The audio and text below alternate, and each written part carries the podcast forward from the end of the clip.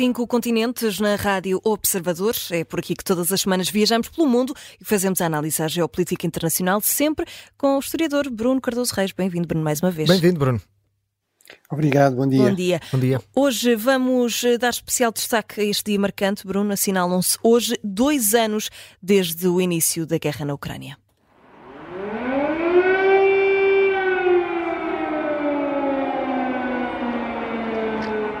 Foi a 24 de fevereiro de 2022 que começou a invasão russa eh, e o dia a dia dos ucranianos ficou diferente.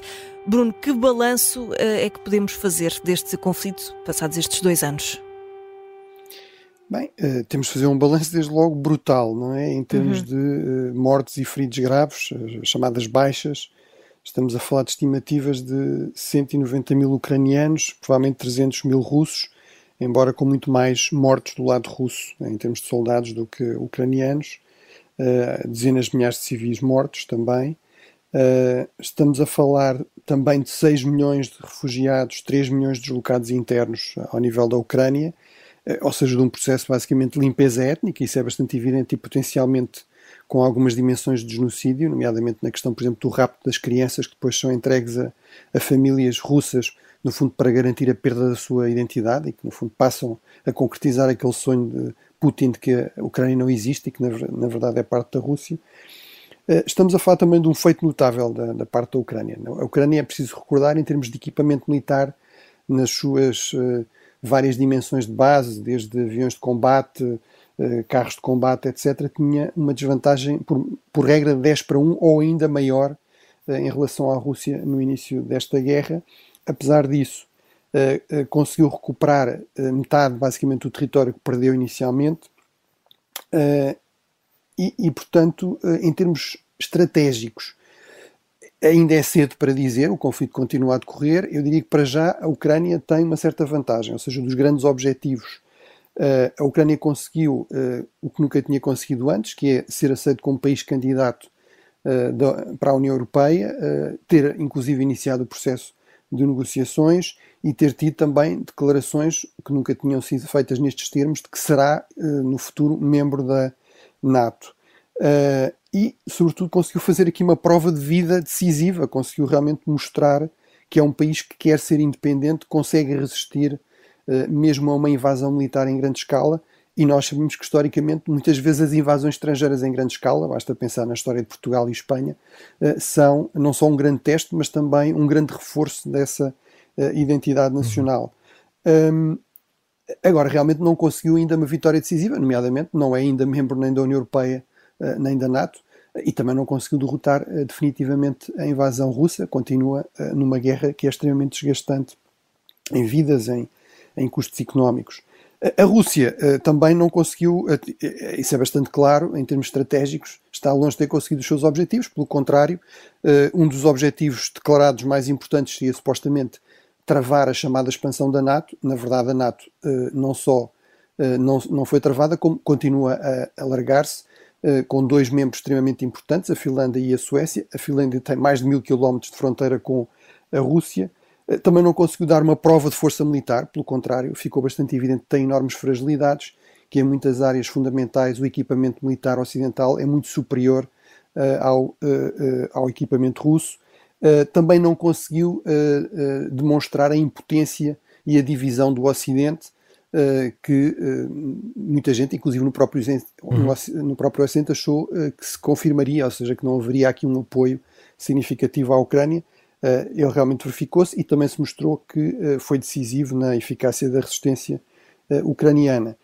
Em termos mais operacionais e táticos, já, já viremos isso também na próxima pergunta, claro, claro. mas eu diria que, muito sinteticamente, tivemos uma primeira fase mais ofensiva russa, que foi derrotada, basicamente, contra Kiev, contra Kharkiv e contra Odessa, contra a capital, a segunda cidade e o principal porto da Ucrânia. Depois tivemos uma fase de contraofensiva ucraniana bem sucedida, eh, que permitiu uh, libertar a segunda cidade da Ucrânia, Kharkiv, que fica mesmo junto à, à fronteira da Rússia, permitiu também uh, libertar a pressão sobre Odessa e recuperar Kherson, o que é fundamental, no fundo, para desencravar em termos estratégicos a, a Ucrânia, ou seja, dar-lhe acesso ao mar, que é uma coisa que é fundamental para um país que queira ser realmente independente.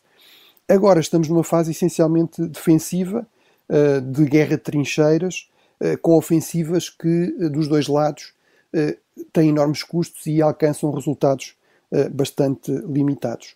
O que é que segue? Bem, isso não sabemos, porque os conflitos, as guerras são, por definição, o reino da contingência, da, da incerteza.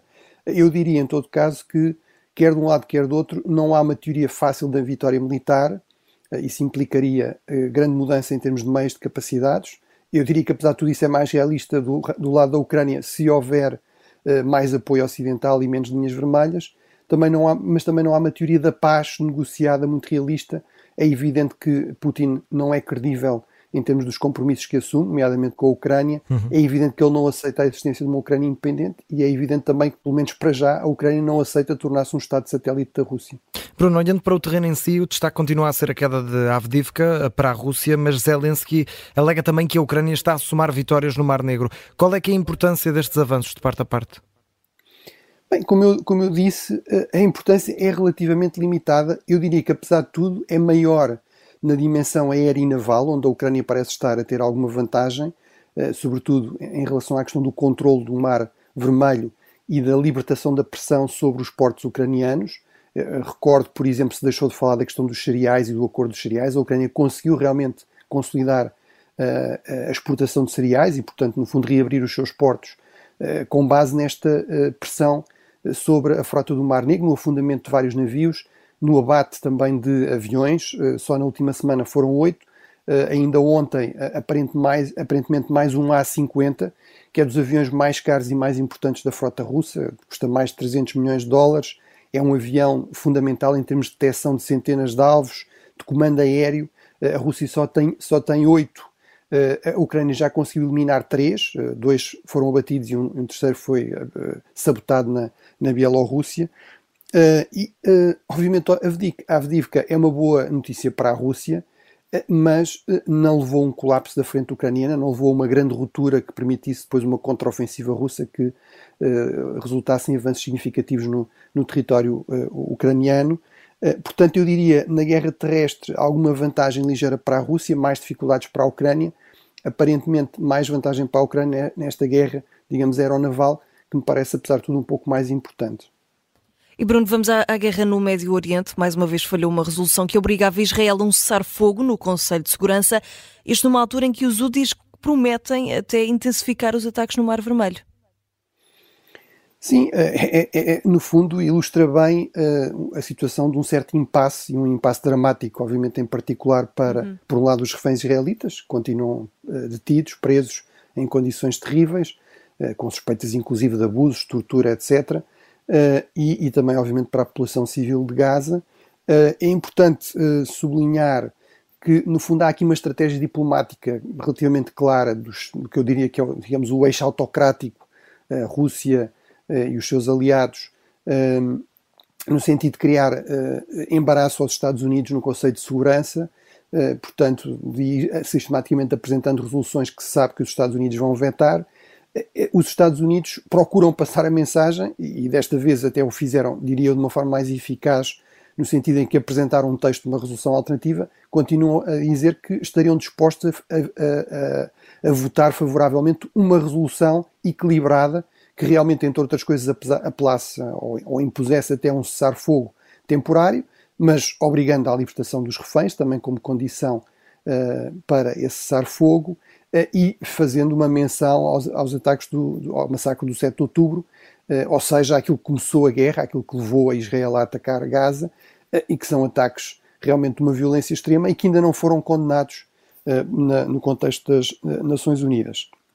Em relação aos úteis, realmente confirma-se, enfim, aquilo que temos aqui referido, que é, neste momento são a maior ameaça não só à segurança regional, mas inclusive à segurança económica global, até à segurança ambiental. Sabemos hoje que estão a provocar uma catástrofe ecológica no, no Mar Vermelho. Estou curioso para ver se a Climaxic vai fazer manifestações uh, contra, digamos, os ataques dos úteis. Uh, se não fizer, provavelmente fica claro que tem pouco a ver com a ecologia e tem mais a ver com outras ideologias, uh, mas sobretudo está a provocar também um desastre humanitário, em particular no Sudão, que é realmente uma guerra esquecida, ao contrário de Gaza.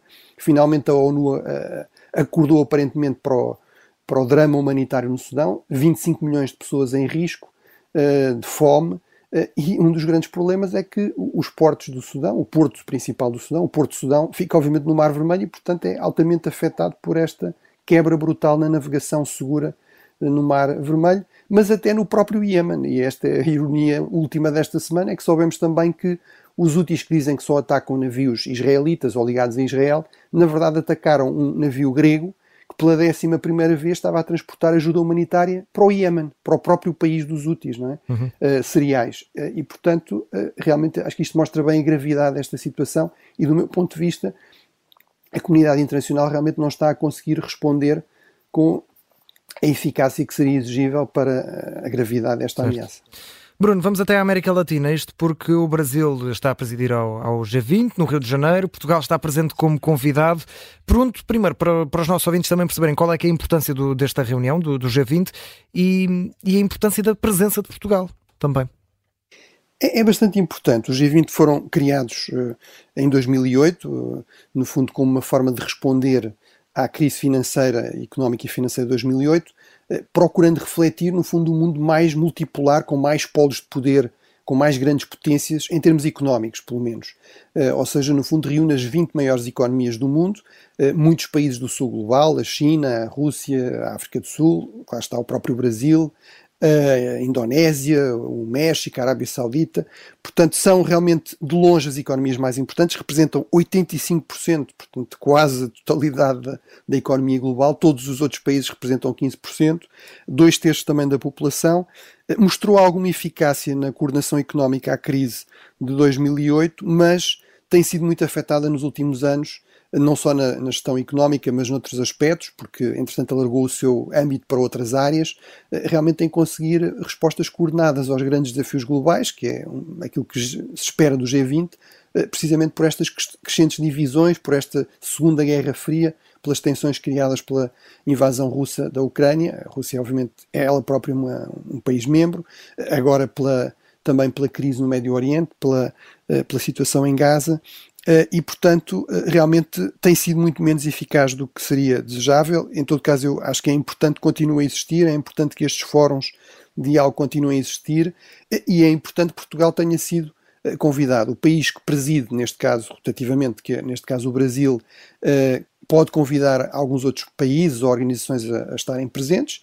Acho que isto mostra que, enfim, e eu muitas vezes tenho sido aqui crítico de Lula, acho que, por exemplo, as declarações dele sobre, fazendo equivaler a situação em Gaza ao Holocausto, são, eh, do ponto de vista histórico, completamente inaceitáveis. Não há nenhum genocídio que seja comparável ao Holocausto.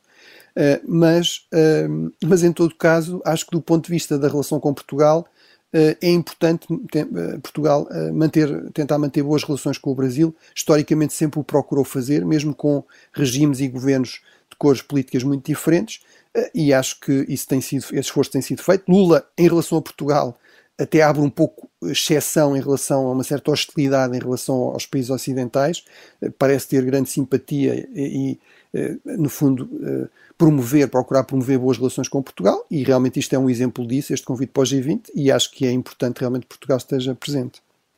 Uh, e em África, Bruno, vamos até a Guiné-Conakry, onde a junta militar demitiu o governo e também criticou a Rússia. Uh, pergunto porquê é que a Rússia foi por aqui chamada?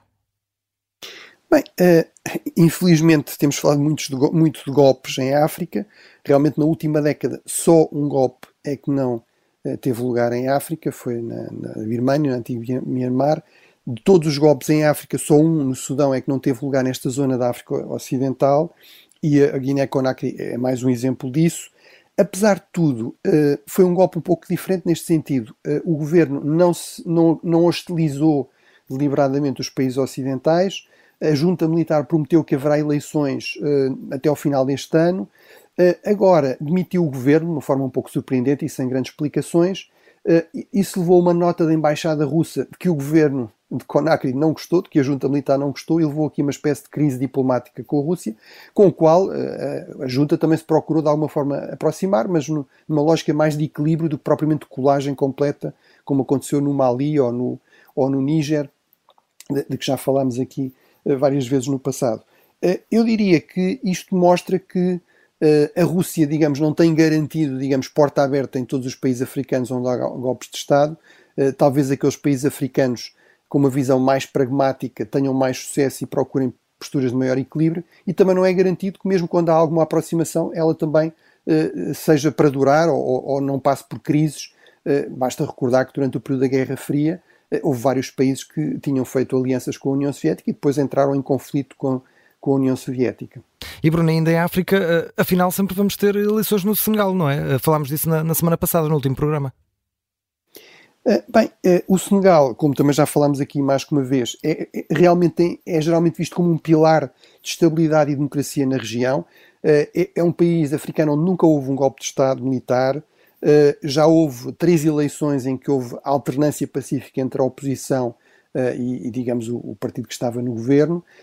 Realmente houve esta decisão surpreendente do presidente atual do Senegal, que não pode, aliás, recandidatar-se, de adiar as eleições até dezembro, sem, digamos, sem, sem o acordo da oposição. O Tribunal Constitucional do Senegal disse que isso não era constitucional, como era evidente, e que tinha de haver eleições a curto prazo. A boa notícia aqui é que o Presidente anunciou que realmente vai sair uh, no início de abril, que é quando termina o seu mandato, e que até lá irá negociar com a oposição dat a data das, das eleições, e portanto esperemos que isso realmente se concretize e que não se confirme, não se confirme aqui o cenário, no fundo, que o, o Senegal se transformasse também ele próprio numa fonte de crise e de problemas e de instabilidade e eventualmente ameaça à democracia numa uhum. região onde, como eu digo, tradicionalmente é visto um pouco como uma exceção e como até um pilar de relativa estabilidade. Do ponto de vista das relações com o Ocidente e em termos da geopolítica global, o Senegal também é um parceiro importante do Ocidente, embora mantenha boas relações com, com a China ou com a Rússia, mas desse ponto de vista também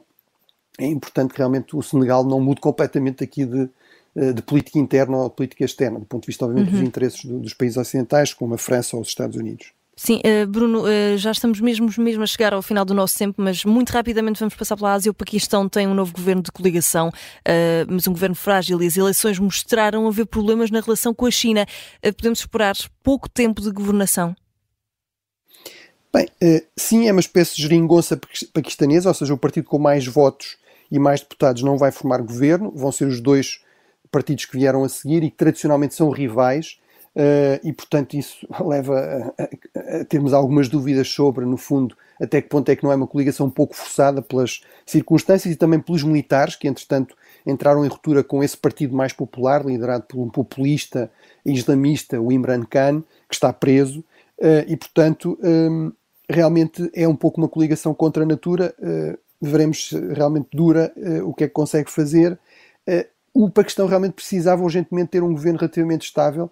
Tem conflitos neste momento em todas as suas fronteiras, exceto precisamente com a China, mas tem conflitos com o Irão, que já falámos, com o Afeganistão, que estão a apoiar os talibã paquistaneses, numa ironia, digamos, do destino, quando o Paquistão apoiou durante décadas os talibãs e esperava agora no fundo, a sua gratidão está, no fundo, a ter o, o, inverso, está a ter um problema exatamente do tipo daquele que criou no Afeganistão, com um grupo armado extremamente perigoso e fundamentalista na sua fronteira, apoiado pelos talibãs, e também, historicamente, com a Índia desde 47.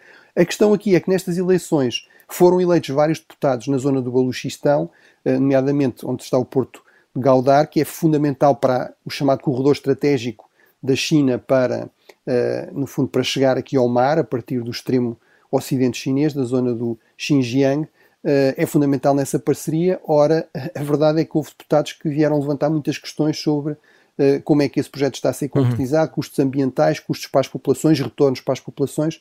Portanto, é, eh, digamos, um assunto espinhoso para este próximo governo frágil vir também a resolver. Bruno, aqui o árbitro assistente levantou a placa e dá-te mais 30 segundos de compensação, vamos ver se chega, para falar muito rapidamente da segurança de Munique, que ficou muito marcada pelo pessimismo sobre o futuro. E por falar em futuro, há aqui a possibilidade de Marco Ruta, o primeiro-ministro dos Países Baixos, ser o próximo secretário-geral da NATO. Tu achas provável isso acontecer?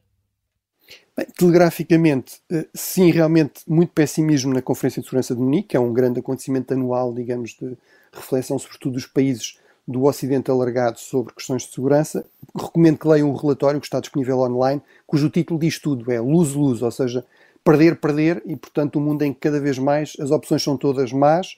Eh, em relação ao Marco Ruta, que foi lá à Conferência de Segurança de Munique, no fundo, fazer campanha informalmente para secretário-geral, tudo aponta realmente que ele será o próximo secretário-geral da NATO, até porque os Países Baixos são um país que investe muito em defesa, ainda não está nos 2%, mas está quase, eh, mas tem um enorme orçamento militar, é um país muito rico tem muitas capacidades militares e também se mostra muitas vezes muito hábil e muito útil aos Estados Unidos e, portanto, eu diria que, tirando uma grande surpresa, sim, Marco Rutte, o antigo Primeiro-Ministro, ainda Primeiro-Ministro dos Países Baixos, será o próximo Secretário-Geral da NATO. E Bruno, infelizmente não temos mais tempo, ficamos por aqui, este cinco continentes fica, fica chega ao fim. Nós voltamos para a semana, Bruno, um Isso abraço, mesmo. obrigado mais uma vez. Até para a semana, Bruno. Bom fim de semana, obrigado.